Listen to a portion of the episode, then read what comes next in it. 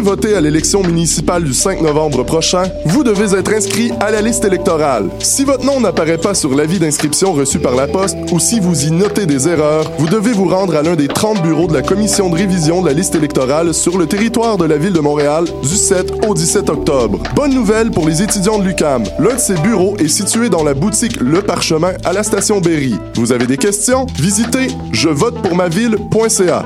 Le 5 novembre, je vote pour ma ville. Je soutiens la réussite des jeunes. J'assure la sécurité alimentaire. Je facilite l'accès à un logement convenable. Je brise l'isolement social. Je bâtis des milieux de vie rassembleurs. J'aide une personne sur sept dans le Grand Montréal. Je donne à la campagne Centraide UCAM. centraide.ucam.ca.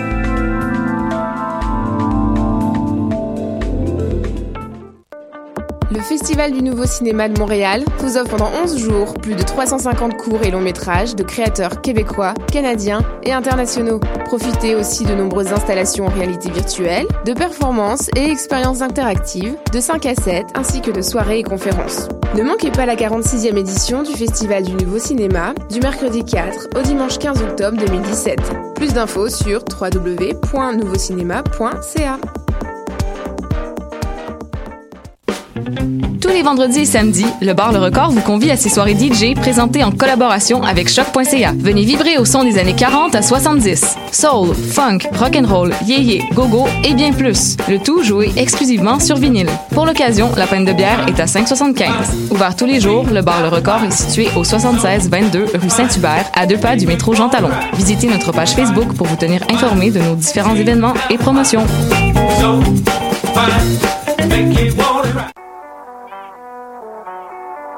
What a Day, ici Robert Nelson de À la claire ensemble sur les ondes de choc.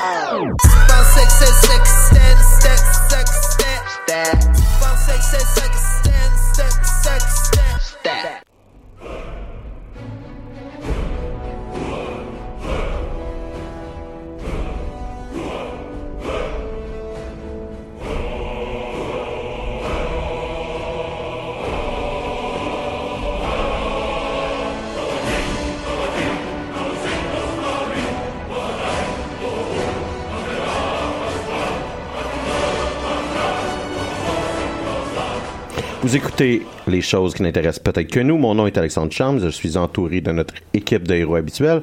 Et j'ai nommé David Charbonneau et Mathieu Aligny. Salut les gars. Salut, ça va? Ça va pas pire. À part le fait que Ouais, t'es grippé, toi. j'ai un rhume.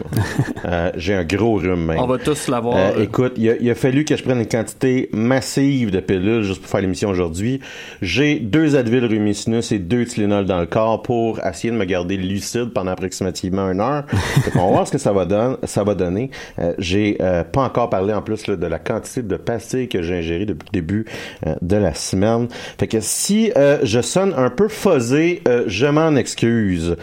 Euh, ceci dit, là, ceci dit, là, j'ai, j'ai une copine absolument extraordinaire euh, qui m'a acheté de la soupe Lipton hier. Euh, et, et pour moi, c'est le meilleur réconfort in- in- inimaginable. Et, et ça me mène à ma question euh, pour vous cette semaine, les gars. Vous, quelle est votre meilleure manière, la meilleure manière pour vous réconforter quand ça va pas ou quand vous êtes un peu malade, David? Ben, euh, moi, en fait, je te cacherai pas que c'est un peu trash, mais ma meilleure manière. Ça commence quand très, bien. Oui, Ouais. ça, ça commence, ça Quand commence j'ai la grippe, euh, généralement, je traîne avec moi une bouteille de Buckley ou de Toto de sirop vraiment dégueulasse que je bois comme si c'était une flasque d'alcool. Oh. Et euh, je bois une quantité phénoménale de jus d'orange aussi avec pulpe. J'ai su récemment que ça faisait absolument rien de boire du jus d'orange, mais j'ai cru toutes ces années que ça me donnait une quantité L'e- phénoménale. L'effet placebo est très important quand Ouais, on- ouais, j'allais dire la même chose parce que moi aussi, c'est le pharmacien qui m'a fait découvrir que les vitamines C, dans le fond, pendant que t'es malade, ça ben, le rhume en particulier, Ouais. sert vraiment à rien. Mais j'ai un espèce de réconfort à boire, effectivement, mon espèce de deux listes de jus d'orange Ouais. avec pulpe. Ben, je me on sens dirait- un peu mieux. tu Ben oui, on dirait vraiment, c'était comme, ah, je me sens noyé par les vitamines, tu Mais moi, là, euh, le sirop, là, à boire ça comme une flash, j'ai déjà fait ça pendant une fin de semaine où est-ce que j'étais en congrès. Oui, mais Et, je pense que j'étais un peu gelé pendant la majorité de la fin Ouais, de semaine. ouais. Mathieu, Ben moi dans mon cas, ben outre le jus d'orange qu'on vient qu'on vient de parler, euh, euh, j'ai réagi vraiment beaucoup euh, aux médicaments pour euh, même le- juste un rhume normal, c'est-à-dire que quand le médicament est sans somnolence, va me donner de la somnolence quand même. Fait que ça m'arrive de prendre juste des Advil Rumicinus, puis une heure plus tard, je vais tomber dans un sommeil vraiment vraiment profond. c'est Ceci dit, parce qu'il y a un stimulant de la pseudoéphédrine dans des rhumicinus. Je sais pas pourquoi, mais mon corps réagit vraiment beaucoup à ça. Puis c'est encore pire quand je prends les, les versions euh, pour dormir. Là, je, je vais dormir des nuits de fou de 10-12 heures. Euh, ceci étant dit, côté geek, euh, pour, comme réconfort... côté geek, côté réconfort, je vais souvent tomber dans des séries télé parce que moi, jouer à des jeux vidéo quand je suis malade, c'est impossible. Euh, fait que je vais souvent tomber dans, dans mes séries cultes comme euh, Mm-hmm. The Office, par exemple, là, où euh, tout ce qui se passe devant moi peut euh, me faire rire. Fait que ça va être bien correct. Là. Moi, hier, j'ai fait deux choses un peu spectaculaires. J'étais particulièrement congestionné. Alors, je me suis fait un sandwich et à l'intérieur de mon sandwich, j'ai mis de la sauce piri-piri. Ah. Euh, ça fait une super hot job pour se décongestionner. Ça a dû débloquer Euh, pas mal, hein? Ouais, non, ça, sérieusement, dû ça faire un mélange sriracha piri piri. Ouais. La, la chose, je te dirais, la plus triste et geek que j'ai faite, euh, c'est que j'ai allumé euh, Final Fantasy XIV Ouais. et euh, je me suis mis dans un spot où est-ce qu'il pleuvait et je me suis endormi sur le son de la pluie artificielle Wow. pour, Oh, euh, wow. pour être euh, pour me rendre souriant. C'est très, très, très geek. Et, et c'est très, ouais, je me suis senti un petit peu, un petit peu nono à faire ça. Euh, Parce que je pensais que tu étais dans un. On est, étant donné qu'on était à Steam, je te voyais te connecter. Puis je pensais que tu étais dans un, une espèce de, de, de marathon de jeu parce que je t'ai vu te connecter. En fait, je pense que tu étais quasiment connecté toute la journée de dimanche puis une bonne partie de la journée de lundi. Parce que quand je me suis réveillé lundi matin, j'ai fait. Hey, il joue encore, qu'est-ce qui se passe? Mais Non, ton ça explication de t'endormir devant le jeu euh, fait beaucoup plus de Il y a, sens. il y a pas de cut-off quand tu joues euh, à Final Fantasy. Ouais. Il n'y a pas de déconnexion automatique. Donc, ça se peut aussi que ça, je l'ai juste oublié Ouais, c'est ça, c'est ça. Euh, cette semaine, c'est notre 20e épisode, hein, Ouais. célébration. Bravo, les et, gars. Et on a un, specta- un spectaculaire épisode pour vous. David va nous parler de Blade Runner 2049. Euh, je vais vous parler de la série Ruby. Euh, et Mathieu va encore faire son étalot et nous parler de la série de livres des rois maudits. Avant, avant qu'on passe en Ouais. musique, euh, je voulais juste souligner quelque chose. Euh, Il y a un de nos auditeurs qui va participer avec moi au tournoi du monde de talisman. C'est Wow. vrai, Donc, euh, j'aimerais saluer Renaud, lui souhaiter bonne chance. Euh, je vais vous revenir là-dessus quand ça va commencer. Si vous n'avez pas écouté notre dernier épisode, le 19e, je vous invite à l'écouter. David nous parle de ce jeu-là en particulier, Taïsman, où, euh, où il va jouer, il va représenter fièrement le Québec dans un tournoi mondial. Oui, euh, écoute, oui. Puis d'ailleurs, euh, t'as pas mis ton, ton t-shirt officiel de, Je l'ai de- pas encore reçu. de la coupe, j'ai hâte de voir La semaine ça. prochaine, la semaine prochaine. ça. Mais comme d'habitude, on va commencer la musique avec Il pleut de Maud Audet. On commence en fait avec Danny Placard. Une semaine, je vais l'avoir. J'imagine. Je trouvais ça- Une semaine, je vais l'avoir. Ouais. Je trouvais que ça avait une thématique avec euh, attention de pas t'endormir, Alex. Ouais, non, ben, c'est- écoute, c'était pour ça que j'étais- j'étais comme, euh, j'étais comme un peu excité, là. Ben oui, il y a une thématique pour dormir parce que la pièce s'appelle Sleeping Bag du nouvel album de Danny Placard, Full Face. Bon, ben, fais-nous écouter ça.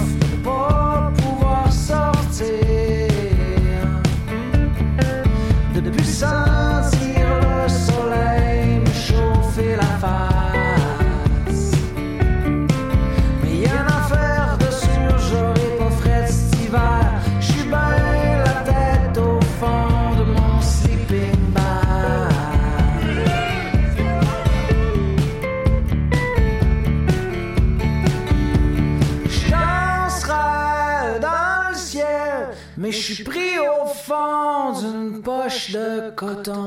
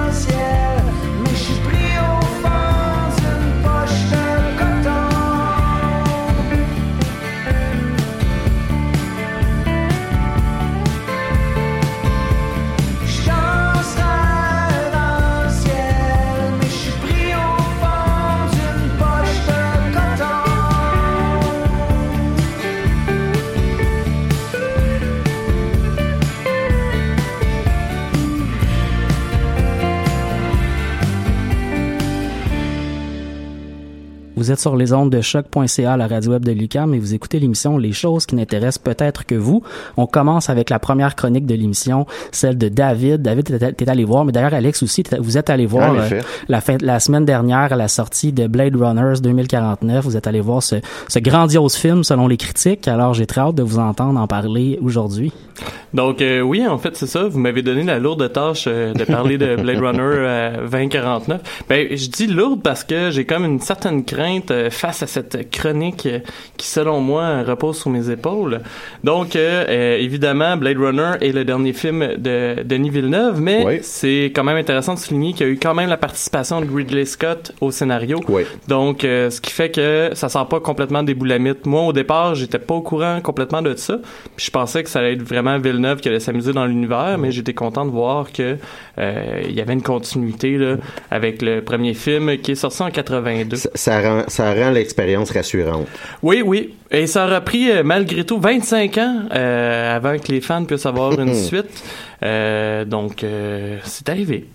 Donc, pour ceux qui connaissent pas la, pré- la prémisse du film, tout d'abord, je pense qu'un résumé rapide du premier film s'impose.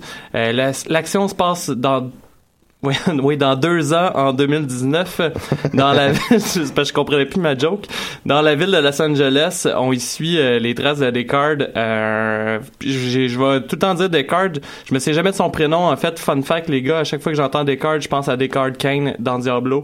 Donc, euh, je vais juste dire Descartes, euh, qui est un Blade Runner ou si vous voulez un policier qui chasse euh, les réplicants, qui sont une genre de c'est comme des androïdes, mais c'est pas clair si c'est comme génétique ou robotisé. C'est biologique, c'est-à-dire Ouais, que c'est des bio-androïdes qui sont, euh, on peut pas les distinguer euh, d'un humain à part un système, à part avec un, euh, des, ouais, mais euh, un, des un genre d'examen, là, ouais, exactement. C'est comme une robotique très très très avancée. C'est de la biorobotique, ouais. Ouais, Ouais, ben en fait c'est ça. là. Je pense que le terme euh, androïde euh, c'est quand même le, le bon terme là, Mhm. puisque c'est à moitié euh, humain, à moitié euh, robotisé. Et, et ces androïdes là en fait sont plus puissants que les humains et servent donc euh, d'esclaves euh, à exécuter les tâches ingrates, euh, souvent militaires ou par exemple travailler dans des mines, etc.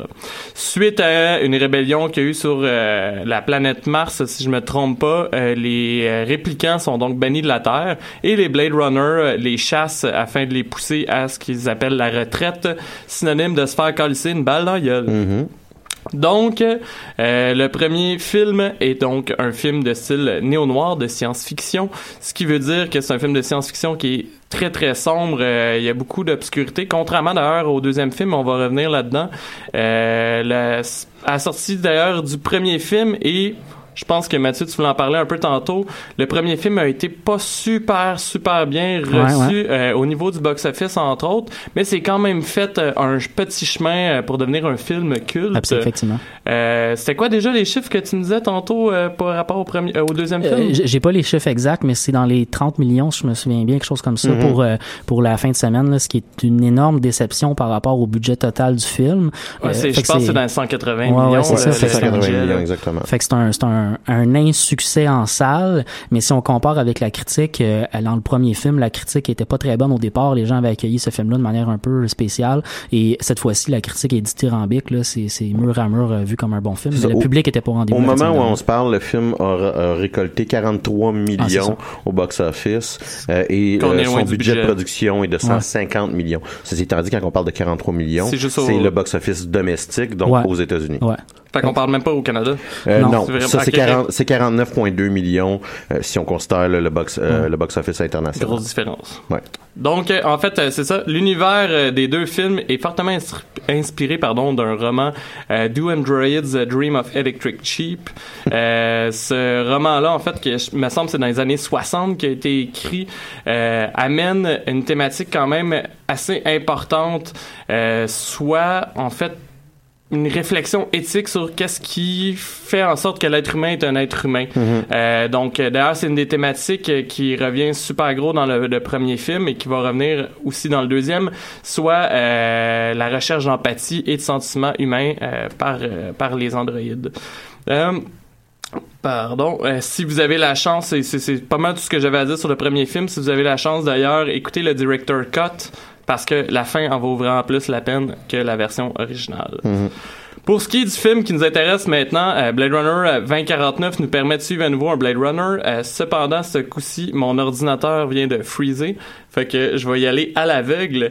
Euh, cependant, ce coup-ci, on suit un agent euh, Nameka et mon ordinateur vient de réouvrir. Une nouvelle version euh, de répliquant beaucoup plus docile qui suit aveuglement les ordres de ses maîtres. En fait, euh, ce qu'il faut savoir, c'est que, euh, bon, je m'excuse de, de spoiler un peu le premier film, mais vous aviez juste à le voir dans toutes ces années-là.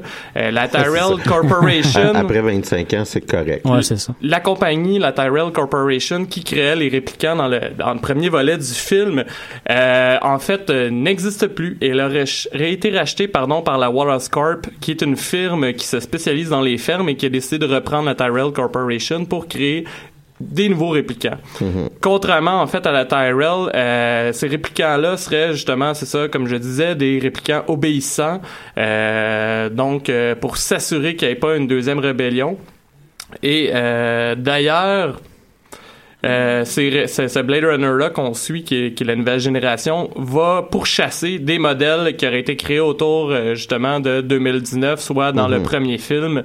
Euh, et c'est ça. Alors, quand il poursuit un des modèles en question dès le début du film, et là, je vais, je vais pas vous spoiler, c'est vraiment la prémisse du film, euh, il découvre en fait une tombe d'un autre modèle euh, qui semble avoir euh, appartenu à une réplicante, et on va découvrir en gros, euh, dans- dès les premiers instants du film, que euh, cette réplicante-là aurait subi une césarienne. Donc, euh, l'agent K va se faire donner comme mission, en fait, de retrouver l'enfant et de détruire toute trace de l'existence potentielle du fait que les réplicants pourraient se reproduire. Bon, comme on le disait tantôt, c'est que c'est des androïdes, donc c'est pas normal. La police capote un peu. Faut dire que le service de police est euh, particulièrement humain et qu'ils ont peur, euh, non, non, mais faut le dire, je pense, et ils ont peur en fait qu'il puisse y avoir des rébellions causées par le fait que les réplicants découvrent qu'ils peuvent se reproduire. D'ailleurs, la, la, la chef de police, euh, qui est jouée par Robin Wright, Oh. euh, est excellente. Euh, Oui, oui, elle est super bonne. je- moi, je, je te dirais que c'est un des points très forts. Toute, toute là, sa- son implication dans le film puis le rôle qu'elle joue, c'est un des, euh, des très bons bouts et très plaisants bouts du film, je dirais. Donc, je vous rappelle que dans le premier film, on croit que ce qui symbolise l'être humain, c'est sa capacité à avoir des émotions et de la compassion. On y apprend que les réplicants, en fait, peuvent développer, euh, à force de côtoyer les êtres humains, euh, ces mêmes sentiments-là. Donc, la thématique qui est abordée dans, qui est abordée dans le second volet, à mon sens, c'est sans doute le questionnement sur l'importance de se reproduire pour une race intelligente. Euh, Bref, si un répliquant créé génétiquement peut apprendre à avoir des émotions, peut procréer, c'est quoi la différence entre un répliquant et un être humain? D'où le pourquoi la police a peur euh, qu'il y ait une rébellion ou quoi que ce soit. Ouais, ben, ça- Parce c'est- qu'ils ont moins de droits c'est- que les C'est êtres ce humains. que le personnage de Robin Wright euh, met comme tu sais, Exact. elle dit, c'est- si ça, ça arrive, c'est là que la merde à pogne, c'est ça qui va casser notre monde. Parce que, comme je disais tantôt, les réplicants sont utilisés pour être des esclaves. Exactement. Donc, c'est c'est de se rendre compte qu'il n'y a pas vraiment de différence entre Mhm. les humains et les réplicants. Je trouve ça intéressant de, de j'ai pas vu le film moi bien entendu Mm. mais euh, d'un point de vue extérieur je trouve que la, la thématique est super intéressante parce qu'on a pris la thématique du premier film sur l'humanité exactement Ouais. l'humanité des androïdes puis on l'a poussé juste plus loin je trouve ça vraiment extraordinaire je trouve ça le fun Et là, ce que je trouve intéressant, c'est que dans le premier film, euh, je ressors, je ressors ça d'un vieux cours que j'ai pris sur, que j'ai eu sur Blade Runner. Mais euh, et c'est vrai quand on y pense là, dans le premier film, les seuls personnages qui semblent posséder des émotions puis qui ont des traits humains, c'est les réplicants. Ouais. Et là, dans le second volet, euh, la seule fois qu'on parle d'un enfant, c'est l'enfant d'un réplicant. Et d'ailleurs, euh, le, C'est la slogan. seule fois, on, je pense, je pense. En fait, dans les deux Ouais. films, la seule fois qu'on voit même un enfant, ben on, là on le voit pas, mais je veux dire, Ouais. la seule fois que on, on voit des enfants, c'est c'est des réplicants. Euh, L'humanité des androïdes est mise en parallèle avec la perte d'humanité des ben humains. oui, oui, exactement, parce que dans le 1, c'est ça, c'est que les humains sont super distants, tu sais, on les voit, on s'est fait montrer comme étant solitaires, euh, les personnages euh, humains dans, le- dans le premier volet ont l'air de travailler seuls aussi, etc. On les voit pas avec des amis, on voit pas de famille, et euh, dans le premier film, euh, Descartes pourchasse des réplicants qui se sont formés une famille entre eux, qui ont des sentiments humains, et d'ailleurs, la Tyrell Corporation, leur slogan, c'est More Human Than Human, puis je pense que ça revient bien là-dessus euh, dans le second volet, puisque, ben, encore une fois, on l'a dit encore plusieurs fois, mais euh, les réplicants sont encore les seuls à sembler avoir une quelconque importance humaine. Euh, on retrouve... Ouais, excusez-moi. Bon, visuellement parlant, les, le film est je sais pas qu'est-ce que t'en as pensé, mais moi j'ai trouvé que c'est vraiment un bonbon pour les yeux. Euh, je sais pas Ouais, ce que non, ça donnerait clairement. sur des TV par exemple. là. Je vous conseille fortement d'aller voir au cinéma. Moi, je suis allé voir en IMAX, là. Fait ben que, moi aussi en IMAX 3D. Je pense pas que c'est un. C'est rare que je veux dire c'est un film à aller voir en IMAX. Là. Je trouve que ça fait. euh, J'ai le IMAX. Ouais, là, non. trippé. Puis- c'est pas que ça, là, c'est que j'ai l'impression que quand quelqu'un dit Ah, faut vraiment que tu vois ça en IMAX, c'est plus ça, Ah, ta gueule. Mais pour de vrai, euh, euh, partout est-ce que ton partout est-ce que l'œil va être sur le sur le sur chacune des images, il y a quelque chose à regarder puis il y a quelque chose d'intéressant à regarder. Ouais. Effectivement. Euh, voyons, D'ailleurs, moi, un des, des effets spéciaux que j'ai plus aimé, c'est qu'il y a un des personnages euh, qui est une intelligence euh, artificielle Mhm. euh, qui est sous la forme d'un hologramme. Et il y a une scène où ce que cet hologramme-là va sous la pluie. Ouais. Juste l'effet de la pluie qui tombe sur le personnage en question, euh, c'est c'est merveilleusement beau. Euh, D'ailleurs, il y a eu... je, je pense pas que ce soit un Easter egg ou quoi que ce soit, mais euh, il y a eu des moments où j'ai eu l'impression de voir la civilisation humaine avancée de Fallout euh, dans les images. non, mais tu sais, des- Ouais, quand ils sont dans le laboratoire, par exemple, il y a des petits ordinateurs un peu comme dans Fallout. Ouais. Euh, ça me faisait vraiment, vraiment penser au jeu. Euh, ce que j'ai aimé aussi, c'est que, comme je disais tantôt, dans le premier film, le film, je l'ai trouvé extrêmement sombre. D'ailleurs, euh, le seul moment où il y a de la lumière, euh, Descartes dit il y a trop de lumière, puis c'est passé... C'est parce que il y a pas besoin. En fait, il y a besoin de noirceur pour faire son test, mais c'est le seul moment dans le premier film où on voit de la lumière. Le deuxième est très lumineux et euh, j'ai trouvé ça Ouais. intéressant en fait qu'on voit plusieurs paysages, températures post-apocalyptiques. Ouais. Fait que, par exemple, on pense à de la neige en Californie, euh, il y a de la pluie à Los Angeles. Ceci étant dit, euh, Hollywood maîtrise pas encore tout à fait la neige.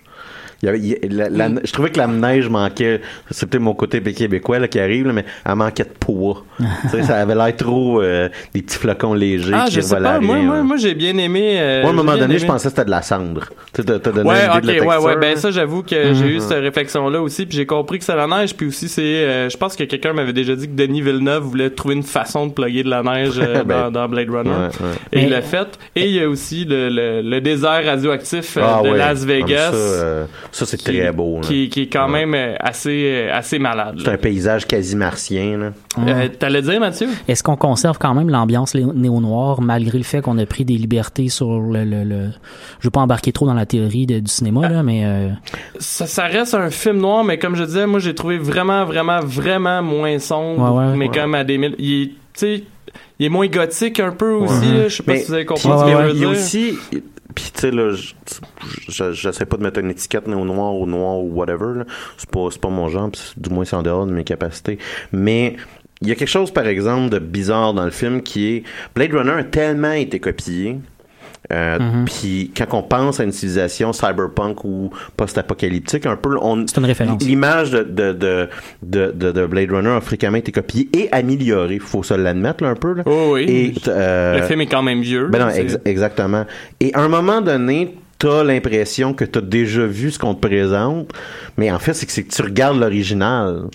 Mais tu te dis, ah, mais il me semble que j'ai déjà vu ça 4, 5, 6, 7, 18 fois. Mais euh, c'est un peu bizarre parce que tu te dis, ah non, mais c'est même, ça devrait être. C'est l'original de Ouais, cette version-là. Mais ça te laisse un peu sur ta fin, euh, euh, je te dirais à des moments. Tu sais, le, le- le côté euh, LA surpeuplé Mhm. qu'on essaie de montrer. Moi, j'ai l'impression qu'on l'a plus réussi avec le New York du cinquième élément, par exemple, parce que c'est ouais. la même idée. C'est des, c'est des villes verticales, Ouais. ultra, ultra peuplées, mais en me le montrant euh, d'une manière où est-ce que euh, on l'a comme un peu plus peaufiné, genre. En même temps, j'ai eu l'impression que dans le deuxième film, on voulait nous montrer qu'il y avait de moins en moins d'humains sur Terre. Ouais, non, Parce c'est que, un, bon point. euh, ben, tu sais, dans le premier film, il arrête pas de pousser à aller dans les colonies sur Mars, aller dans les colonies sur Mars. Puis là, quand on voit justement, tantôt, quand je parlais de Las Vegas, euh, les seuls personnages qui ont pas besoin de masque à gaz pour se promener là-dedans, c'est les réplicants. Mhm, Parce que c'est tellement rendu toxique puis radioactif comme vrai, endroit que euh, c'est inhabitable. Mhm. Euh, sinon, je voulais vous parler de la trame sonore, juste une petite mention. Ah, ouais, ouais. Euh, la trame sonore est juste malade. En fait, Ouais. elle a été faite par Hans Zimmer et il a pris énormément de points de la trame originale de Vangelis. Euh, moi-même par bout, en fait, j'avais l'impression de réécouter la même trame sonore que dans le Mm. premier film, mais je dois avouer qu'elle a été nettement améliorée. C'était euh, Oh, ouais. fantastique et pour de vrai, s'il gagne pas un prix pour la musique, euh, je sais pas. euh, je sais plus où me mettre. Je sais plus où me mettre, les gars. Non, mais c'est définitivement un des highlights euh, de ce film-là. Pour moi, l'image que Blade Runner va tout le temps me donner, moi, c'est les silences. Euh, puis t'as besoin de temps en temps que les personnages parlent pas, puis t'as besoin que l'atmosphère t'amène tout seul dans le chemin sans que personne dise quoi que ce soit, que tu te fasses transporter porter par l'atmosphère. Puis on, on, on le sait, là, euh, sa musique qui va faire sa trame sonore puis sa musique, puis c'est savoir quand est-ce prendre une pause, puis savoir quand est-ce qu'il faut que, que, que, que l'environnement sonore gonfle. Puis je trouve que Zimmer le, le maîtrise très bien dans ce film-là. D'ailleurs, je capote dessus où il y a une partie de la trame sonore qui me faisait penser à Mass Effect. Euh, Il y a des... Il y avait comme des bouts qui me Ouais. faisaient penser un peu à la trame sonore de Mass Effect. Je sais pas si c'est un hasard. Ouais, non, non, non, ou- mais je, je suis d'accord. puis je- je- écoute, euh, C'est de quoi je parle, Ouais, là? non, mais c'est que t'as, euh, euh, euh, t'as- des grosses bases à un moment donné qui, qui vont te rappeler ouais, Mass Effect. Là. Entre autres, t'as un effet de basse musical très très fort à un point que je- moi j'étais allé le voir au cinéma de la Banque Scotia. là, les murs, tu sentais les beams de métal les murs Vibrer? Là, ouais, fait que moi ça m'a fait beaucoup penser à ça, là, qui, qui ressemblait un peu à quand que les euh, les Reapers débarquent là, dans Mass Effect. Ouais, là. ben c'est Ouais. c'est à peu près à ça que je pensais Mm. euh, d'ailleurs. Euh, sinon, je peux pas passer à côté d'une des critiques euh, les plus fréquentes que j'ai lues et entendues par rapport au film. Euh, plusieurs personnes voyaient ce film-là comme étant misogyne dû à l'hypersexualisation des personnages féminins. Soit aucun des personnages, puis c'est en passant, c'est vrai, là, aucun des personnages féminins qui nous est présenté, euh, sauf dans les dernières minutes euh, du film, je vais pas rentrer dans les détails, euh, veulent comment je pourrais dire ça? Ils sont, sont, sont utilisés comme soit des, des genres de jouets sexuels ou Mhm. veulent avoir une relation avec le personnage.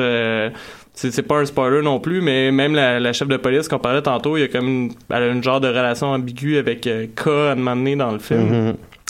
Il y a d'ailleurs énormément de nudité à travers le film, euh, chaque fois du coup. Énormément. euh, Ben, il y a- ok, je- attends. je- je énormément de nudité un terme inutile. personnel. Ouais, moi j'appelle ça des boules des années 80. Je sais pas si vous vous souvenez des Ouais, films ouais. des années 80, Ouais, ouais. il y avait comme tout le temps une paire de boules par Ouais. rapport à un moment donné dans le film. là. Ouais. Il y a des boules des années 80 dans ce film-là. À un moment donné, tu fais Ah, pourquoi je veux des seins Ah, ok. Tu sais? Tout ça pour dire que je pense que ça a quand même un lien avec la thématique du film. Ouais. Euh, je l'ai réalisé en fait euh, quand que, euh, il y a une femme hologramme géante qui est une pub en fait qui est seins nus puis qui accrouse euh, le, le personnage euh, répliquant Mm. et encore une fois t'as l'impression que le personnage répliquant est le seul dans cet univers là qui cherche à avoir une relation une vraie relation d'amour Ben, c'est Euh, deux, c'est deux ultra fake qui ont une relation d'amour dans le film. Ouais, mais à ce Mhm. moment-là, il comprend Ouais. que sa relation est fake, alors que quand tu vois, il y a, il y a une scène, entre autres, où il y a une dame qui magasine des réplicants, et c'est une scène complètement inimportante, mais ça finit par, elle se fait proposer, si tu veux, tu peux avoir des mineurs qui ont du charme, comme ça, des mineurs en sens Ouais, de ouais. miné, là. Et non dans le sens Ouais, de- ouais, en c'est bas ça. de 18 ans. Euh, qui ont du charme pour ton plaisir personnel. Fait que c'est comme si l'être humain, avec toutes les pubs de nudité, euh, il y a des statues à Las Vegas de géante de Ouais. femme nue. Ouais. C'est comme si la femme était vraiment représentée comme un objet de consommation et donc l'amour, ce qui revient faire un lien avec la thématique de les robots peuvent enfanter. Ouais. Je sais pas si vous Ouais, comprenez ben- le lien que je fais. Puis c'est pas c'est pas un mauvais lien. Euh, moi, je te dirais que le, y a, un- il y a- t'en as parlé, il y a un personnage là, qui est comme un peu la femme, la copine de, de K, euh, qui est un- une femme holographique. Ouais, une intelligence artificielle. Puis moi, son arc d'histoire, sais, je le trouve un peu inimportant. Genre, Euh, ah, on, on nous montre ce personnage-là pour nous créer une tension qui, à un Mhm. moment donné, tu va avoir comme son pic, mais je te dirais, tu sais, à minute 1 que tu vois ce Ouais, personnage-là, tu fais comme Ah ouais, ok, c'est ça que tu vas me faire C'est la trame narrative de drama, de drama, genre de dramatique du film. Ouais, ben tu sais, c'est ça, c'est, c'est, c'est, c'est un... Puis jusqu'à un certain point, c'est important parce que Ouais, ouais. c- on humanise le personnage principal de même, qui, qui, sinon il est pratiquement tout seul à 90% du film. là. Mais euh, c'est un petit peu évident. C'est, juste, Mm-hmm. je te dirais, c'est juste euh, peut-être le petit... euh, la petite, la, la petite affaire moi, qui me qui me gossé dans ce film-là. Ça, puis c'est un film que le déroulement est très lent. C'est un film de deux Moi, heures. ben, moi, j'ai trouvé vraiment moins lent que le premier, là.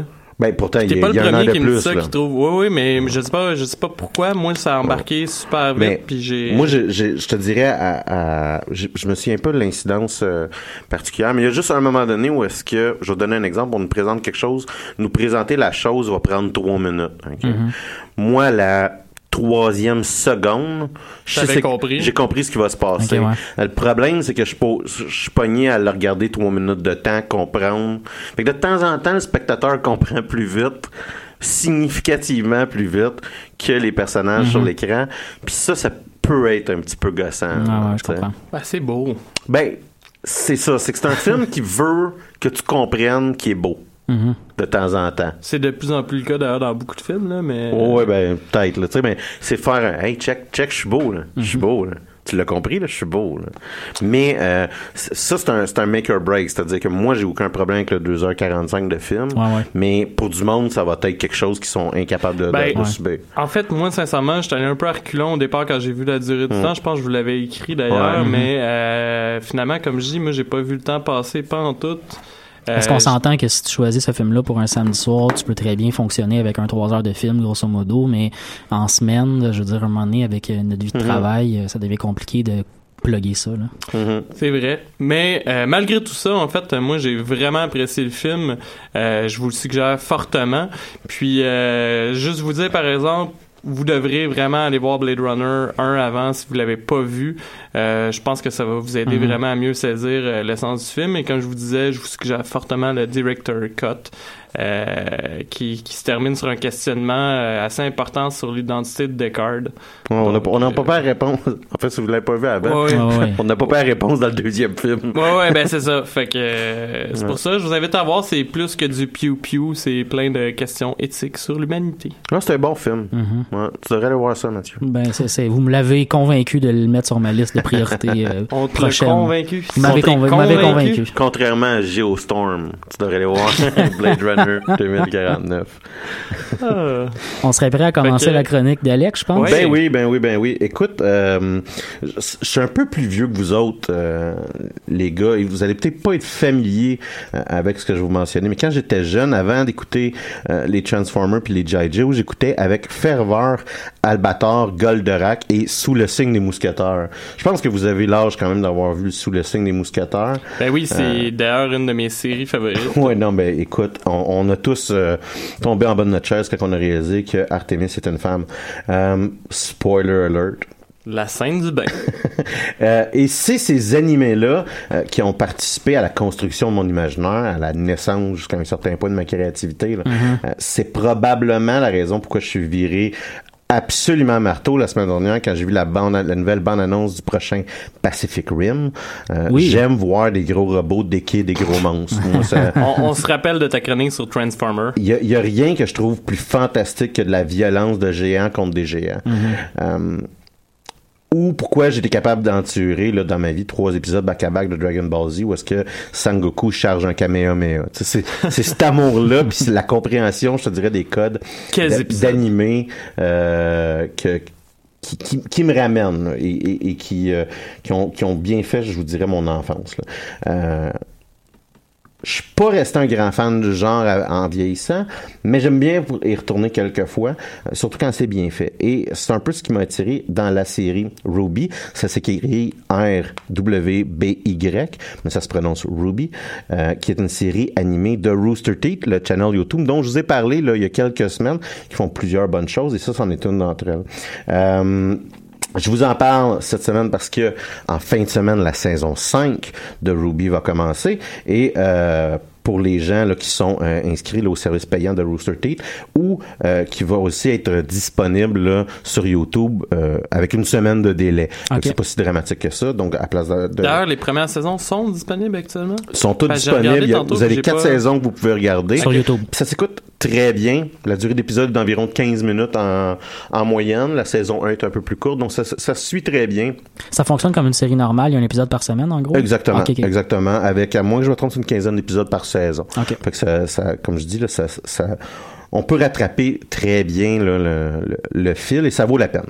Euh, Ruby, c'est la création du regretté Monty Home, qui est décédé euh, depuis quelques années, euh, qui était un animateur et un créateur qui a initialement gagné de la reconnaissance avec une série Internet qui est intitulée Dead Fantasy, que je vous aussi suggère de, de, de googler ça ou, de, passer ça dans, dans YouTube. C'est du stock qui est quand même très intéressant. La série Dead Fantasy, c'est en gros des courts-métrages qui en vedette les personnages de Final Fantasy et Dead or Alive. là, euh, en- donc, euh, c'est un mash-up des Ouais, deux styles. Et euh, ce que Monty Home faisait, c'est qu'il utilisait les, les éléments de ces jeux-là et euh, les animait dans des scènes de combat élaborées et époustouflantes euh, avec, c'est ça, là, les éléments originaux des jeux, du jeu vidéo. C'est du machinima là, de très haut niveau.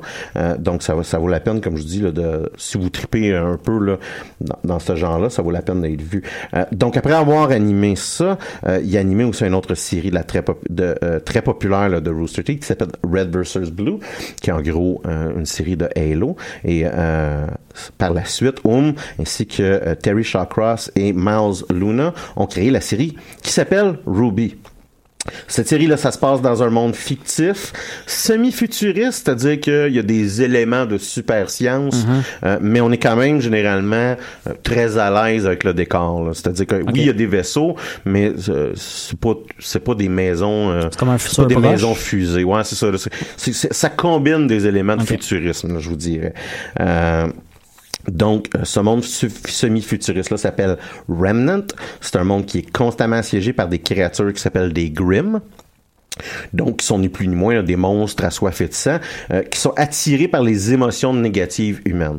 Donc, pour les humains, c'est c'est pratiquement impossible de ne pas habiliter dans des grandes villes fortifiées. Toutes les petites villes ou les villages vont se faire un jour ou l'autre Ouais. assiégés et rasés là, par des créatures quand même immenses, assoiffées de sang. Euh, euh, ça domine la vie un peu sur Remnant. Là. Si vous en cherchez d'ailleurs, il doit en avoir euh, autour de la maison de Louis-Philippe Savoie. Oui, ben, clairement, ils sont attirés par les émotions négatives.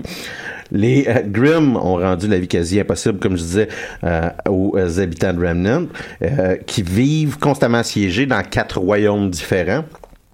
Non seulement ça, mais l'histoire est un peu plus compliquée juste dans la vie des habitants parce qu'il y a deux races dominantes euh, qui existent dans Remnant, les humains et les faunus, euh, qui sont des humains qui possèdent des traits animalistiques, donc euh, des gens d'oreilles puis des queues de chat ou des, Ouais, ouais. des personnes qui vont ressembler à des chiens. Ou Ouais, j'ai vu euh, tantôt dans les extraits que j'ai- il y avait un gars qui avait une queue de singe. Ouais, c'est ça. Il y a un homme, il y a, il y a un des personnages qu'on voit à partir de la saison. Est-ce que ça se limite à une apparence changée ou il y a des certains pouvoirs qui Non, il y, y a des habilités qui sont liées à ça. Il y a une agilité, admettons, Ouais, ouais, ok. qui va être supérieure. Euh, il y a les personnages principaux aussi vont avoir ce qui s'appelle des euh, semblances, Mhm. donc des pouvoirs spécifiques parce que leur aura est activée. Donc c'est l'explication de pourquoi que il y a pas tout le temps plein de sang qui va joncher Non, la ça série. ressemblait à des pétales euh, genre de rose quand Ouais, ben, j'ai vu ça, un monstre décapité. C'est ça, les pétales de rose, c'est l'assemblée du personnage principal qui s'appelle Ruby. Elle va de temps en temps être excessivement rapide. Puis en arrière d'elle, il va y avoir une traînée de pétales de rose.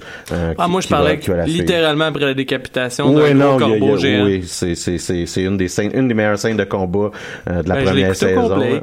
Ouais, ça ça c'est quelque chose, tu sais. Ouais. Ouais, ouais, ouais. Puis oui, ça finit avec une gigantesque décapitation d'un corbeau euh, géant. Euh, ce monde-là qui est en péril, qui est en péril, il est protégé par des ce qu'on appelle des hunters et des huntress, donc littéralement des chasseurs et des chasseuses là, Mhm. Qui euh, poursuivent et tuent les Grimm, sont entraînés entre autres euh, dans des académies dans un des quatre, donc chacun des quatre royaumes son académie. a son académie. Nous, on va suivre l'académie de Beacon. Euh, C'est là que l'action de la série va initialement nous amener. Éventuellement, ça va se déplacer un peu plus. Ruby, c'est un acronyme. Euh, c'est la raison pourquoi c'est écrit bizarre. Mhm. Euh, c'est un acronyme là, qui est euh, la première lettre de quatre, des quatre euh, héroïnes principales de la série. OK. Donc, dans un côté un peu classique animé, euh, il va y avoir fréquemment ce genre d'idée-là où est-ce que les quatre, les, les quatre membres d'une équipe, c'est une équipe, les quatre membres ont un nom, Mhm. chacune des équipes ont des noms. De temps en temps, ils ont des combinaisons d'actes. Mettons, tel personnage va frapper avec tel autre personnage. Puis ouais, il va ouais. donner un nom à la combinaison. Il y a un côté un peu classique animé là, qu'on euh, qu'on qu'on va revoir. Euh, et et c'en est un, un, un des bons exemples. Donc, on suit l'aventure principalement du personnage titulaire, Ruby, euh, qui est une jeune adolescente qui va arriver à Beacon avant l'âge normal d'admission, donc elle est douée. euh, euh, elle est martialement très douée. Puis dès le premier épisode, on va, on va être quand même très impressionné par ses habiletés martiales. Euh, il va aussi avoir sa sœur Yang, qui est une bonne vivante impulsive, Weiss, qui est une aristocrate héritière de la fortune, euh, de la plus grande fortune de Remnant, et Blake, qui est une Faunus, qui a des liens avec une ancienne, une, une organisation terroriste qui s'appelle les White Fang, qui est, si vous voulez, là, un groupe suprémaciste euh, des là, ok. Qui, qui veulent que les Faunus ne soient plus soumis au joug des humains. Ouais. Euh, donc, vous aurez compris, là, ça donne RWBY Ruby.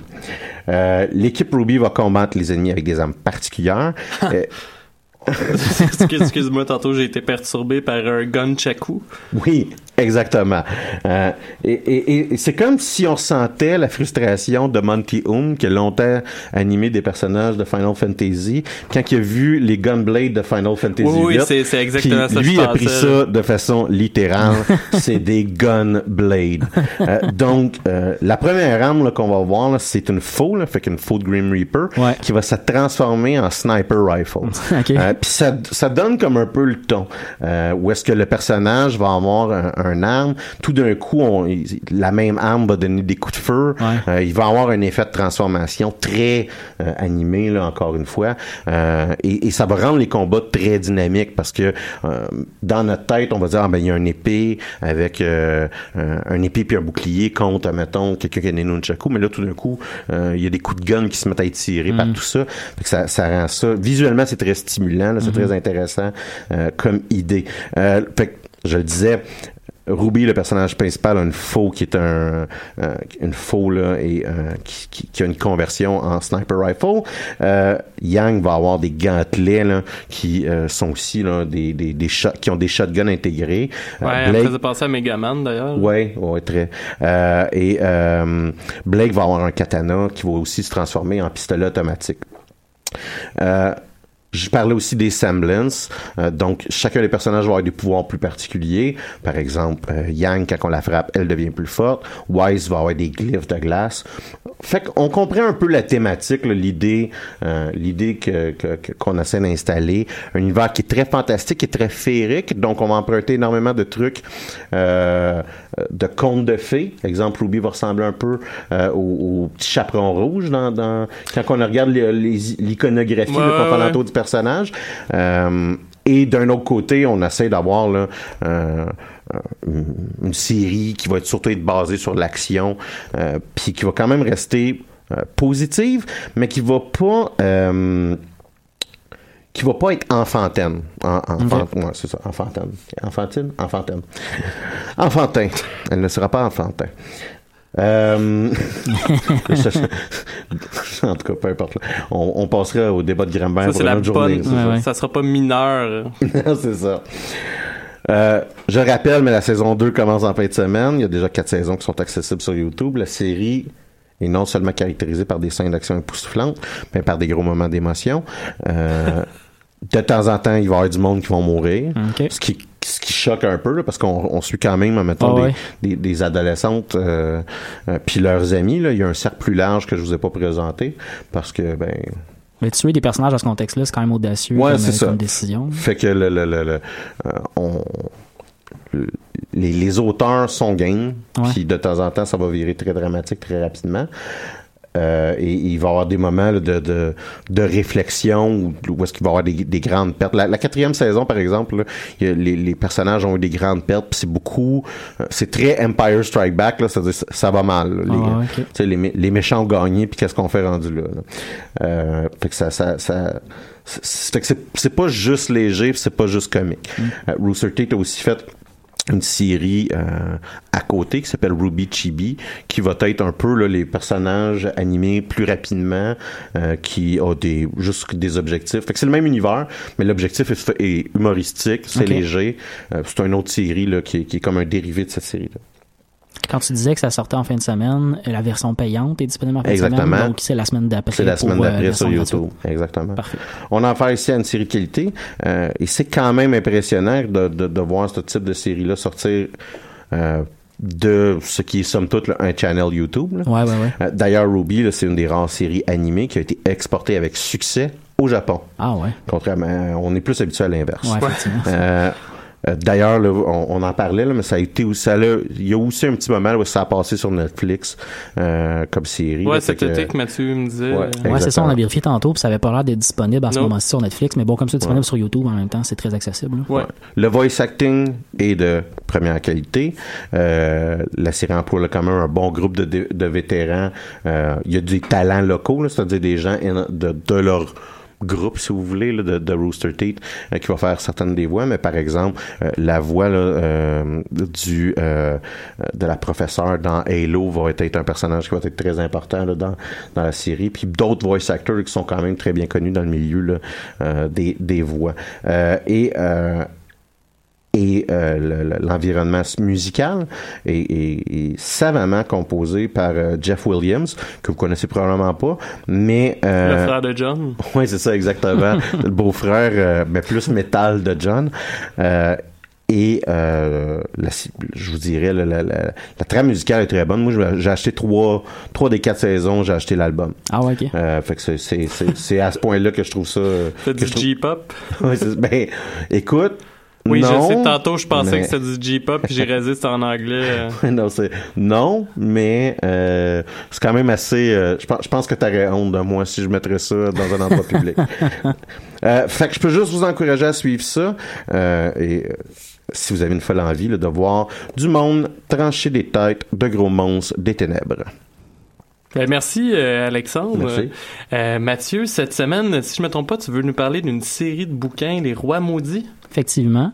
Euh, je sais pas si comme, euh, comme- ben, moi je suis particulièrement fan de Game of Thrones. Euh, On en a parlé cet été quand on faisait notre série, mais euh, dans mon cas, moi, je commence déjà mon sevrage euh, d'en attente d'une nouvelle saison télé d'une part, mais euh, je me peux plus non plus d'attendre le prochain roman de Georges Martin qui se fait attendre. euh, pff, on- c'est- c'est- J'ose même plus dire depuis combien de temps. Je sais pas, vu qu'on en parle dans le podcast, il va tuer un autre Stark, hein?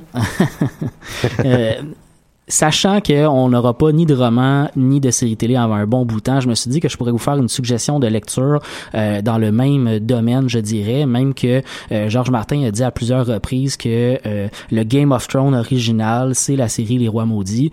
Euh, c'est en quelque c'est non seulement une inspiration, mais il y a beaucoup d'éléments, notamment des intrigues dynastiques dans la série qui rappellent un peu ce qu'on vit dans Game of Thrones en termes de, de multitude de personnages, en termes d'intrigues, autant de, de gens très très puissants comme des rois de, de, grands États moyenâgeux, que des pa- paysans pratiquement qui vivent aussi des intrigues à l'intérieur de la série. Euh, moi, j'ai lu ça il y a très très longtemps parce que la série euh, Les Rois maudits, ça a été écrit par euh, Maurice Druon alors, au milieu des années 50. Euh, même que six des des sept bouquins ont été écrits entre 1955 et 1960. Euh, donc ça c'est quand même assez vieux, c'est très accessible. Dans mon cas, moi, j'ai acheté, donc, quand j'étais adolescent, une, une série, je pense que c'est les éditions Plon, si je me souviens bien, mais je suis pas sûr à 100%, mais une série où on retrouve les sept bouquins en un seul volume. Euh, en- au total, ça fait 1600 pages, là. Fait que moi, quand j'étais jeune, je trouvais que c'était un beau défi Ah, de rentrer là-dedans. plus long que ça. Mais non, non, c'est vraiment pas si, euh, si intense que ça. Surtout si on compare avec des gens comme, euh, ben, comme justement Georges Martin, euh, où pratiquement un seul Ouais. bouquin fait ce, ce, ce, ce nombre de pages-là. Euh, fait quand on, normalement, euh, notamment quand on prend chacun des romans un après l'autre, on est vraiment dans le roman très classique de 200, 250 pages, 300 pages parfois. Euh, donc c'est très, très accessible, très facile à lire.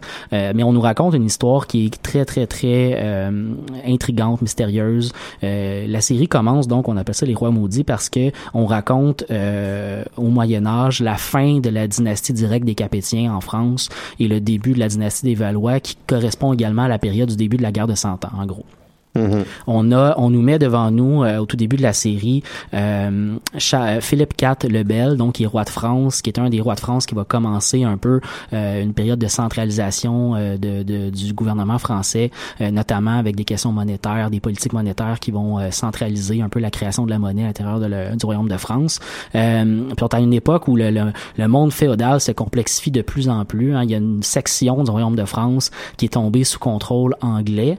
Euh, donc roi d'Angleterre est un duc du roi de France.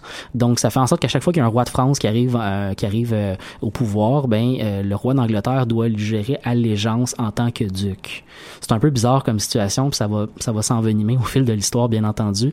Le- donc Philippe le Bel, ben une des un des moyens qu'il décide pour se ramasser de l'argent à un moment donné, comme tout bon roi moyenâgeux, ben c'est de mettre fin à, l'ordre des chevaliers templiers.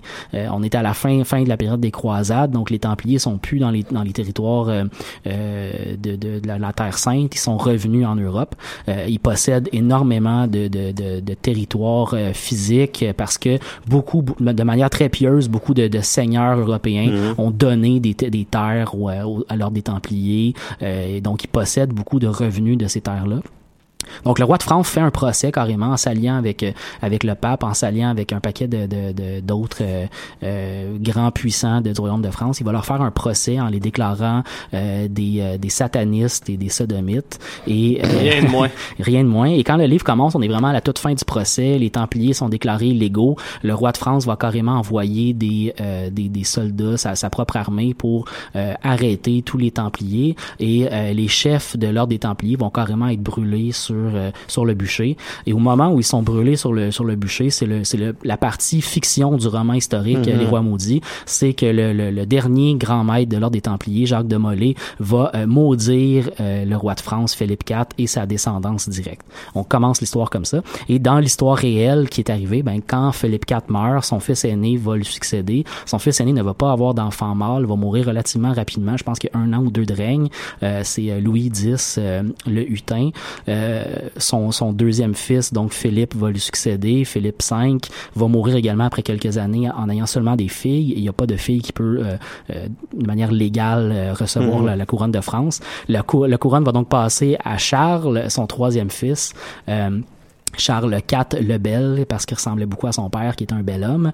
Euh, une fois que Charles meurt, ben là, la, la lignée directe des Capétiens euh, est interrompue. C'est euh, le neveu de Philippe IV, euh, donc le fils de son frère, euh, le duc de Valois, euh, qui va qui va créer la dynastie indirecte des Capétiens qu'on va appeler les Valois, euh, qui vont également s'éteindre après quelques générations pour donner les Bourbons qui vont être les derniers rois de France par Mhm. la suite. Mais là, on a un début de, de crise dynastique parce que même si on reste dans la même famille, bon, c'est le neveu du roi, il y a une lignée directe par les mâles quand Ouais. même des Capétiens. Euh, Philippe IV avait une fille, Isabelle de France, qui est mariée au roi d'Angleterre et elle, elle peut pas elle-même euh, recevoir la couronne, mais son fils, qui est donc une lignée directe de Philippe IV, euh, Édouard III d'Angleterre, lui se considère comme un candidat potentiel au royaume. Il y a un claim. Il y a un claim également. Donc euh, voilà, et donc il va se lancer dans euh, ce qui va devenir la guerre de Cent Ans. Il y, a, bon, il y a évidemment beaucoup plus d'intrigues que ça à travers un paquet de petits et moyens seigneurs qui vont euh, bouger leurs allégeances. Mais on suit donc cette grande histoire-là sur, euh, euh, sur fond de, de, de mystère avec les Templiers, avec un paquet de trucs comme ça. Et parallèlement à cette histoire importante, ah, euh, tu as une Ben, question? je, je te pose, je te pose la question. Moi, c'est tout le temps ce qui m'a arrêté avec cette série-là. Il Oui. n'y a pas quelque chose qui te bug en, je dirais, le côtoiement, genre, de la fiction puis de l'histoire continuellement dans, dans, euh, dans, dans cette série-là?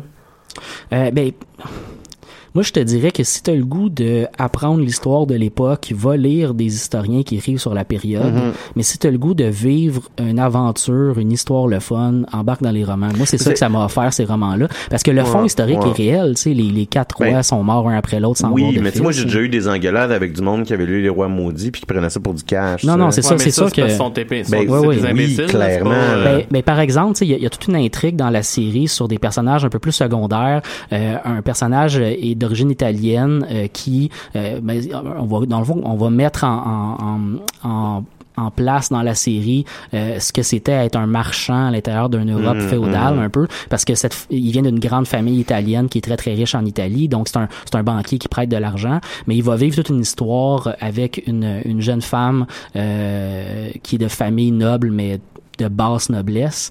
Euh, il va avoir un enfant légitime avec elle. Euh, sauf qu'il y a toute une histoire où euh, euh, Louis X, quand il meurt, dans le fond, le premier fils de Philippe IV, sa femme est enceinte et sa femme va accoucher d'un enfant. Sauf que cet enfant-là va euh, mourir assez rapidement quand il va naître, mais on nous, on nous crée la fiction où l'enfant, euh, pour le protéger de d'éventuelles personnes qui voulaient l'empoisonner pour pas que cette lignée-là continue, on va on va nous créer une histoire où il est switché dans le fond avec avec la, la jeune fille la jeune fille qui est enceinte de famille basse Mhm. noblesse. Fait qu'il y a comme toute une histoire où il y a un espèce de, de jeune garçon italien qui est en fait qui serait un descendant direct des Capétiens, tu sais. Ça, c'est la complète fiction, Ouais. mais c'est fascinant puis super le fun à suivre quand Ouais, non, même. non, mais c'est, ouais, je suis d'accord avec toi. C'est un peu comme un roman de, je veux dire, c'est comme un roman de Dan Brown. Tu, tu lis pas. Dan Brown pour le, pour avoir l'histoire de l'église catholique, Non. là. Par ou contre, par c'est contre, comme Assassin's Creed. Ouais, ouais. Non, mais c'est comme le même chose, story bon d'Assassin's point, Creed. bon point, bon c'est, quelque chose qui peut en fait, j'espère en tout cas, parce que moi c'est ça que ça a fait. C'est, c'est une période de ma vie où j'apprenais à apprendre l'histoire au secondaire. Je trouvais Mm. vraiment sur cette discipline-là. Puis je suis allé étudier ça à l'université par la suite. Mais si ça te donne le goût par la suite d'aller lire un peu plus, même si c'est juste sur Wikipédia, euh, d'aller lire un peu plus sur l'ordre des Templiers, sur la famille par exemple de, de Philippe IV le Bel, de ce qui s'est passé, tu vas te rendre compte qu'il y a un paquet d'intrigues qui existaient vraiment, qui ont été juste romancées. tu sais. Il y a une intrigue super le fun où euh, on va nous mettre en, en, en, en théâtre les, euh, la papauté parce qu'on est dans une époque où il y a un peu euh, mais il y a plusieurs rivalités de papauté. Il y a les papes d'Avignon puis les papes de Rome qui, euh, qui sont en rivalité à l'époque. Mais euh, à ce moment-là il y a seulement un pape mais il est à Avignon. Ils ont déplacé le, le, le siège de la le papauté. Sauf que à la mort du pape Clément V si je me souviens bien là je vais pas me tromper mais Clément V quand il meurt euh, on, ça va prendre plusieurs années avant de trouver un autre pape parce qu'il y a des factions entre cardinaux où on n'arrive pas à se, à se décider. Et à- c'est à ce moment-là que Louis X meurt et que son frère, qui il est régent parce que sa femme est enceinte, euh, donc il y a, il y a un espèce de vacuum de pouvoir, sauf que son frère était en charge, donc Philippe, le futur Philippe V était en charge de s'occuper qu'on trouve un nouveau pape parce que c'était important. Mais là, son frère vient de mourir, fait qu'il y a un vacuum de pouvoir. Il est nommé régent à distance, mais il veut affirmer son pouvoir dans, à la cour royale. Fait qu'il veut se dépêcher. Fait que ce qu'il fait, c'est qu'il il crée un faux prétexte de messe pour le, roi qui est mort, pour mettre tous les cardinaux dans le même endroit, emmurer l'entièreté de, de la, la cathédrale où ils sont, pour les empêcher de sortir, puis les obliger, notamment en les affamant à décider du prochain pape. Et là, il y a une histoire super fascinante qui est en fait relativement réelle parce qu'on n'a pas de preuves complètes de toutes les discussions qui ont eu lieu dans ce conclave-là. Clairement. Clairement. Mais on sait que euh, on va choisir à ce moment-là un pape qui s'appelle, euh, euh, mon Dieu, je vais pas me tromper là, mais euh, peu importe son, son nom dans ce cas-là. là, je sais que c'est 22, là, je me souviens plus de son, son nom. Euh, Appelons-le innocent. euh, c'est pas innocent, je sais. J'avais goût de dire Marc, mais je suis pas sûr à 100%. Ok. En tout cas, quelque chose 22. euh, le pape va euh, va être choisi parce que c'est un vieillard. Il a 72 ans. Tout le monde considère que ben si on choisit lui, il va mourir dans un an ou deux, puis on va pouvoir choisir quelqu'un d'autre dans la vraie la vraie lutte politique qu'on va se faire entre cardinaux. Or, ce pape-là va vivre 18 ans. puis il va être le premier de la lignée des papes d'Avignon qui vont vraiment asseoir leur pouvoir à Avignon puis qui vont instaurer quelque chose de, de vraiment fort en 18 Ok. ans. Puis la partie romancée qu'on me donne dans le roman, ben c'est le fait que il fait semblant d'être d'être un vieillard à moitié mort. Il utilise ses euh, ses, euh, ses assistants pour faire croire à tout le monde qu'il est quasiment en train de mourir. Il, il s'étouffe, euh, il y a du sang puis toute la kit là, tu sais. Euh, mais c'est ça, c'est super, c'est juste super le fun, super intéressant à suivre comme intrigue. Fait que si, si vous aimez Game of Thrones, je vous garantis que vous allez aimer cette série de romans-là. Ça se lit super bien, c'est pas trop compliqué. Euh, si comme moi, vous avez le goût de tout affronter d'un coup, ben achetez le roman dans, dans, dans une édition où tout est ensemble. Mais sinon, les sept romans, ça se trouve même en usagé assez facilement parce que c'est une vieille série, puis ça a été beaucoup. euh, Maurice Duron est un auteur quand même Ben, très il y a reconnu aussi, en je pense, là. deux mini-séries Oui, absolument. télévisées qui ont été faites, une des années 70 puis une plus récente. En 2005, Ah, ça, effectivement. j'avais même pas. Ouais, en France, c'est assez reconnu quand même comme euh, comme série Ouais. de romans. Là, c'est très très, euh, c'est une, forte renommée. Fait que ça, ça a entraîné un peu la création de séries télé sur sur la question. Dans mon cas, moi, je l'ai pas regardé. Je voulais pas trop introduire de, de critiques par rapport à ça. Mais Moi, je me souviens, euh, je les ai jamais écoutés, mais je me souviens quand j'étais jeune des annonces De euh, la série. de la série télé. Je sais pas pourquoi ça ça m'a marqué, mais pour moi, les rois maudits, c'est ces annonces-là qui étaient Ouais, ouais. assez particulières. ouais, ouais, je je me- dirais, ouais, ouais, ouais. ça me dit quelque chose. Ouais. euh, les espèces de coffrets où on nous annonçait. Exactement. Ouais, ouais, je me souviens de ça. Ils vendaient le coffret, c'est ça. T'as- T'as t'as entièrement raison. Hey, pour la fin de l'émission, on voulait jaser de euh, la sortie de deux bandes annonces qui ont Oui. eu lieu la semaine dernière. parce on était des- gâtés, puis on, on a- parlera même ouais. pas celle de, de, de, de Pacific Rim, mais euh, on était gâtés côté bande-annonce. Ouais, parce qu'il y a deux gros films qui s'en viennent. Là, Ah, euh, euh, sans oublier Thor Ragnarok qui s'en vient dans pas long, dans lequel on veut parler, effectivement. ça, Euh, mais il y a deux gros films euh, de, de, de comic book et de, de science-fiction qui s'en viennent. Star Wars va arriver en décembre prochain. Mais au courant du Exactement. mois- C'est en novembre ou c'est même à la fin octobre qui arrive? Star euh, Wars? Non, Justice League. Ah, Justice League, c'est fin novembre. ouais. Fin, fin novembre, donc ça aussi, ça s'en vient quand même bientôt. Ouais. Mais dans les deux cas, on nous a sorti dimanche dernier une Ouais. bande-annonce. Pendant le football. À un moment donné, j'écoutais le football, puis je suis pas trop sûr si... Est-ce que tu mangeais des wings? Euh, oui. euh, puis je suis pas trop sûr si on essayait de me vendre euh, l'annonce. Je sais pas si le football essayait de vendre Ju- euh, Justice League et Star Wars ou si Justice League et Star Wars essayaient de me vendre le football. Euh, écoute, la, la- la- sur euh, TSN, là, les pubs de, de- le, le fait qu'il était pour passer la pub de Star Wars le lundi, là, cette publicité là, je pense qu'elle passait aux, aux trois minutes. Ça avait aucun sens, Ah aucun ouais. sens. Fait qu'on va vous parler de ça, euh, ces deux bandes annonces là. On commence par euh, Star Wars. Commençons, commençons par Star Wars. Euh, qui, qui qui a une impression forte qui a envie de partager présentement? Moi, euh, tantôt je l'ai vu et ben en fait je l'avais vu sur mon cellulaire euh, cette semaine. Euh, tantôt je l'ai vu pour la première fois sur euh, en full screen avec mes écouteurs et mon poil m'irrissait sur le bras. Euh, faut dire que ben vous savez là, j'ai bien aimé le 7 là, mais je pense que ça va être sincèrement super hot le 8. Euh, je continue d'ailleurs de penser que Kylo Ren euh, va virer du bon côté de la force puis joindre euh, Ah, ben, tu vois, Rey. moi, le- je trouvais que le trailer était plus en train de me vendre que Ray était pour aller du mauvais côté de la, du, du côté obscur de la force. Tu vois, moi, j'ai trouvé que le trailer nous vendait des fausses pistes. Ouais, mais on Mais a, c'est pour on ça que je pense que dans le fond c'est le contraire. Ouais. Parce que le trailer veut te faire penser que Ray va comme aller du côté de, de, de, de, de Ben. Parce que appelons-le par son vrai nom, n'est-ce pas? Et euh, moi je pense que c'est Ben qui va Ben. virer. euh, ben non, mais habituez-vous, parce qu'à Ouais. partir du 8, va falloir l'appeler Ben Solo. Il gardera sûrement pas Kylo Ren comme nom de Jedi. Écoute, Parce que toi, on- t'as décidé qu'il devenait un Jedi. Oui, oui, j'en Ben oui. suis persuadé depuis Écoute, l'épisode 7. Je pense que je vais me trancher la peau s'il est bon. C'est- c'est comme physiquement, je vais, je vais me causer des sévices. J'ai très très hâte. Moi, une, une des choses qui m'a le plus excité avec, ben, il y a deux éléments qui m'ont vraiment excité avec Ouais. cette, euh, ce trailer là. Le premier, c'est euh, euh, le leader Snoke. Euh, Snoke. mais Snoke, ouais, excuse, excuse. Snoke, euh, pour de vrai, le, le fait, on, on le voit pas beaucoup, mais on voit qu'il va avoir une scène Ouais. où il va interagir avec Ray. Euh, Ouais, il y a torture à un ouais, c'est aussi lui Il qui y avait ouvre, c'est aussi lui qui ouvre le trailer en, en faisant la narration au tout début. Euh, ça m'a, j'ai vraiment hâte moi de le voir. C'est, c'est quelque chose qui m'a qui m'a beaucoup euh, euh, teasé dans Mhm, le premier film. J'ai vraiment hâte de voir euh, euh, Snook dans, dans toute sa, sa splendeur de, de leader, Dogg. De leader. C'est Andy Serkis d'ailleurs qui, Ouais. euh, qui, qui le joue. ouais, effectivement. Euh, Puis ben, tu sais, c'est un, c'est un bon gage de qualité. là. Absolument, absolument. Ouais. Puis le deuxième élément que, que j'ai trouvé beaucoup intéressant, c'est euh, euh, j'ai l'impression qu'il va y avoir beaucoup beaucoup d'émotions autour du personnage de Leila, autour du fait Ouais. que l'actrice l'actrice Ouais, est décédée. J'ai décidé, j'ai décidé de m'amuser avec les noms avec Ouais. les autres. Euh, le, le fait que l'actrice soit décédée, j'ai hâte de voir comment ça va être intégré au film. Est-ce que, est-ce que ça va rester fidèle à l'histoire qu'ils avaient Moi, fait au départ? Est-ce Ben, qu'on ce va... que le trailer tente de nous insinuer, clairement, c'est que son fils va là-dessus aussi. Ouais, ouais, c'est tout à fait le cas. Ça mais, arrivera euh, pas. Ça en fait, euh, je sais pas. Non, il, non, y a mais... y a une affaire qui est sûre. Elle va pas survivre. Oui, ben c'est. Euh, en fait, ben, c'est ça- le problème euh, de ce que j'ai cru comprendre sur Internet, puis en même temps, c'est Internet. Euh, c'est qu'elle était supposée être dans l'épisode 9. Ouais. Fait que... Ce que j'ai compris du réalisateur, c'est qu'il a tué. Ah, ok. Moi, je pensais qu'ils ont fait la job avec Rogue One. Ils auraient pu la mettre en CGI Non, partout non. dans le film. Non, non, non, non, non.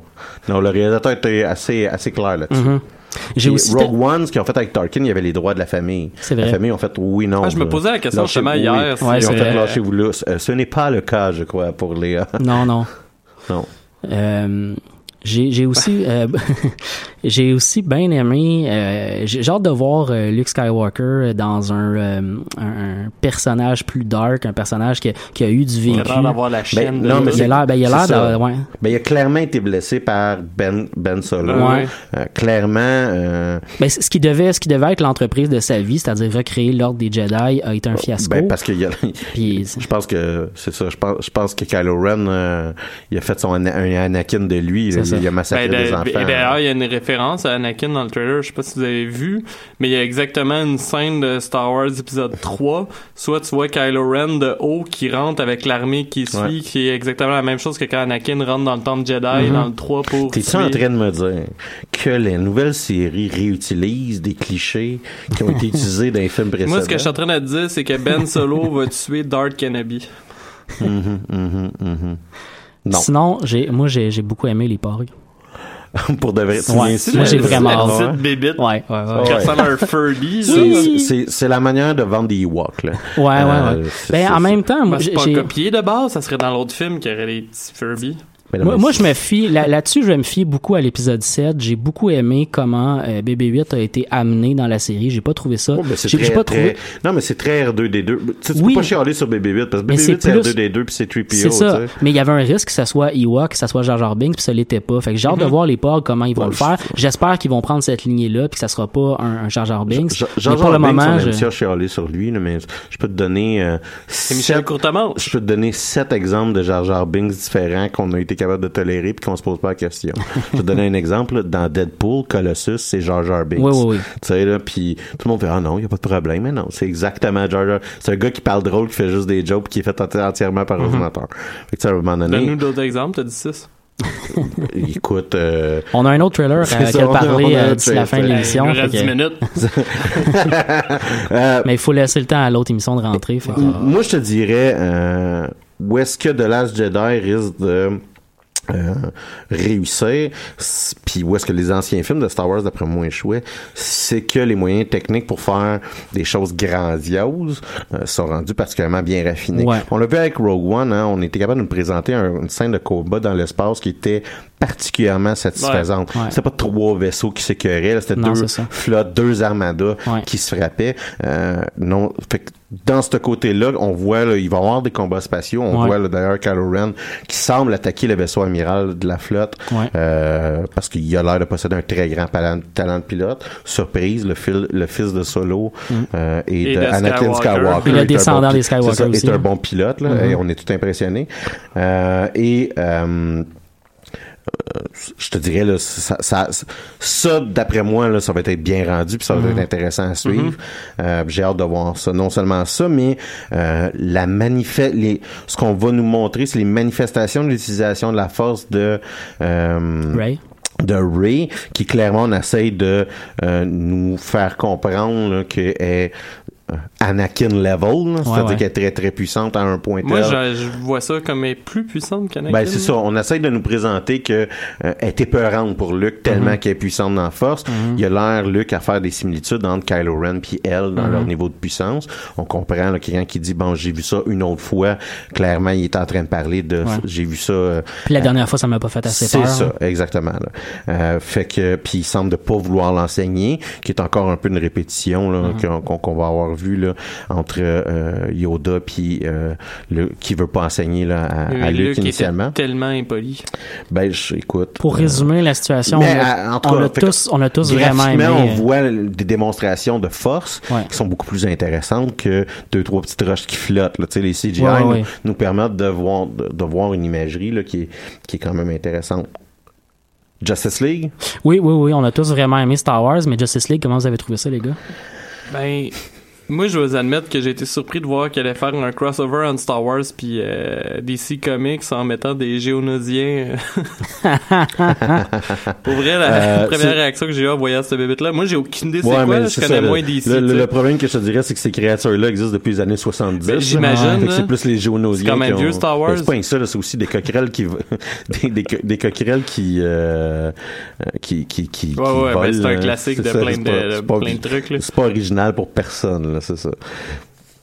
Euh, ouais, continue, excuse-moi, je t'ai interrompu. Ben, ben non, en fait, euh, je pensais que tu étais sur une sur une lancée euh, là-dessus, mais euh, moi, je dois avouer que je vais sûrement aller voir Justice League, mais la seule et unique raison pourquoi je vais laisser une chance au film, c'est parce que j'ai vraiment apprécié Wonder Woman. Euh, c'est Ben, pas à ouais. dire, mais Batman vs Superman m'a tellement détruit la franchise que tantôt j'ai vu la, la pub, puis je me souviens du sentiment que j'avais quand j'ai vu la pub de Batman vs Superman. J'étais ah donc ben ça va être hot. Puis là, t'as eu peur Puis, parce que ben, tu t'es pensé à hey, comment t'es sorti du encore- cinéma. Ben, je me souviens, je- la première fois que j'ai regardé l'heure, quand j'ai vu le film euh, Batman vs Superman, il, il s'était passé 20 minutes, Mm. puis je l'ai regardé sur le téléphone de Louis-Philippe qui était à côté de moi, qui se posait la même crise de questions. Fait que je- ça, c'est ma grosse, grosse crainte par Ouais, rapport à Justice ouais. League. euh. Ouais. Euh, et je te dirais que j'ai été moins impressionné par le trailer de Justice League que j'ai été impressionné par le trailer de Star Wars. Ouais. Ouais, absolument. Euh, c'est un trailer qui est quand même assez classique parce qu'on essaie de nous présenter beaucoup de stock, beaucoup de personnages, Ouais, ouais, puis qu'on essaie de nous faire regarder c'est le nouveau DC, il y a des, il y a des blagues maintenant, Ouais. puis on, on aime la Ouais, vie. avec Flash. Ouais, ben ça en même temps, le monde ont décidé de chialer sur le bas de par rapport euh, par rapport à- au film de DC là, on aimerait ça que ça soit plus léger. Ouais. Euh, puis ben malheureusement Ouais, parce que c'est pas la première fois qu'ils critiquent ça, je pense. non, c'est c'est je te dirais En fait, Il y avait personne, pas eu des changements. personne, avait, euh, personne avait apporté cette critique-là quand on a eu la trilogie de Batman. Zéro critique Ouais. de dire c'est trop dark. mais à Man of Mais Steel quand on est arrivé à Man of Steel, là, les gens commençaient c'est à trop dire dark. ah, C'est ça. Je pensais c'est que ça datait C'est d'après. trop dark. mais- Puis le Batman vs Superman, ah, c'est trop dark. Ouais. C'est trop dark. Fait qu'on nous a introduit Spider-Man parce que le personnage Flash, c'est un jeune garçon qui a l'air un petit peu euh, Ben, faire des ça. jokes euh, inappropriés. Ouais. tu sais, c'est- Ben. c'est Spider-Man dans il, il Civil met, War. il met, c'est ça, il, il met, il met le punchline, euh, il met le punchline dans l'histoire. Je suis d'accord avec toi, hein. Euh, Wonder Woman a redonné énormément de capital Mhm. de sympathie à Ouais. DC Comics.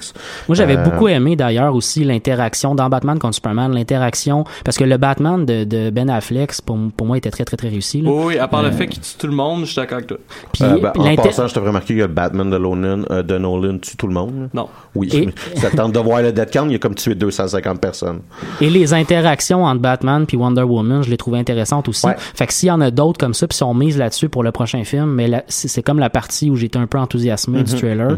Mais pour le reste, j'ai exactement comme toi, j'ai l'impression qu'on on nous a donné un gâteau mais avec beaucoup beaucoup de crémage. là. Ouais, puis on essaie de nous vendre. Puis euh, on- ils ont fait un pari qui est le méchant principal de euh, du film a l'air du moins à moins qu'il y ait de- de- euh, une grande révélation à un moment donné ou un autre là, mais ça a l'air d'être euh, Steppenwolf. Steppenwolf là c'est un euh, ce qu'on appelle un nouveau dieu là, un new god dans le monde de DC donc il vient d'une planète qui s'appelle Apoc- Apocalypse et non Apocalypse Apocalypse Euh, et il y a un boss là qui s'appelle Darkseid.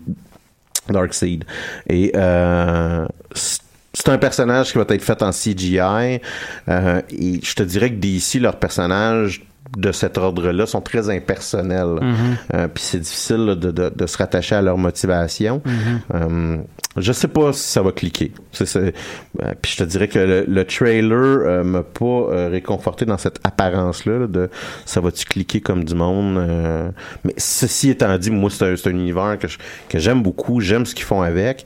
Visuellement, ça a l'air aussi intéressant. Puis ça va être le fun de voir Aquaman puis voir Flash. Aqua Drogo. Euh, puis sais pour une fois Aquaman, tu fais comme ok c'est un badass. tu sais. Ouais, ouais. Puis euh, c'est le prochain film d'ailleurs qui risque de sortir, Aquaman. Après, ouais. Ouais.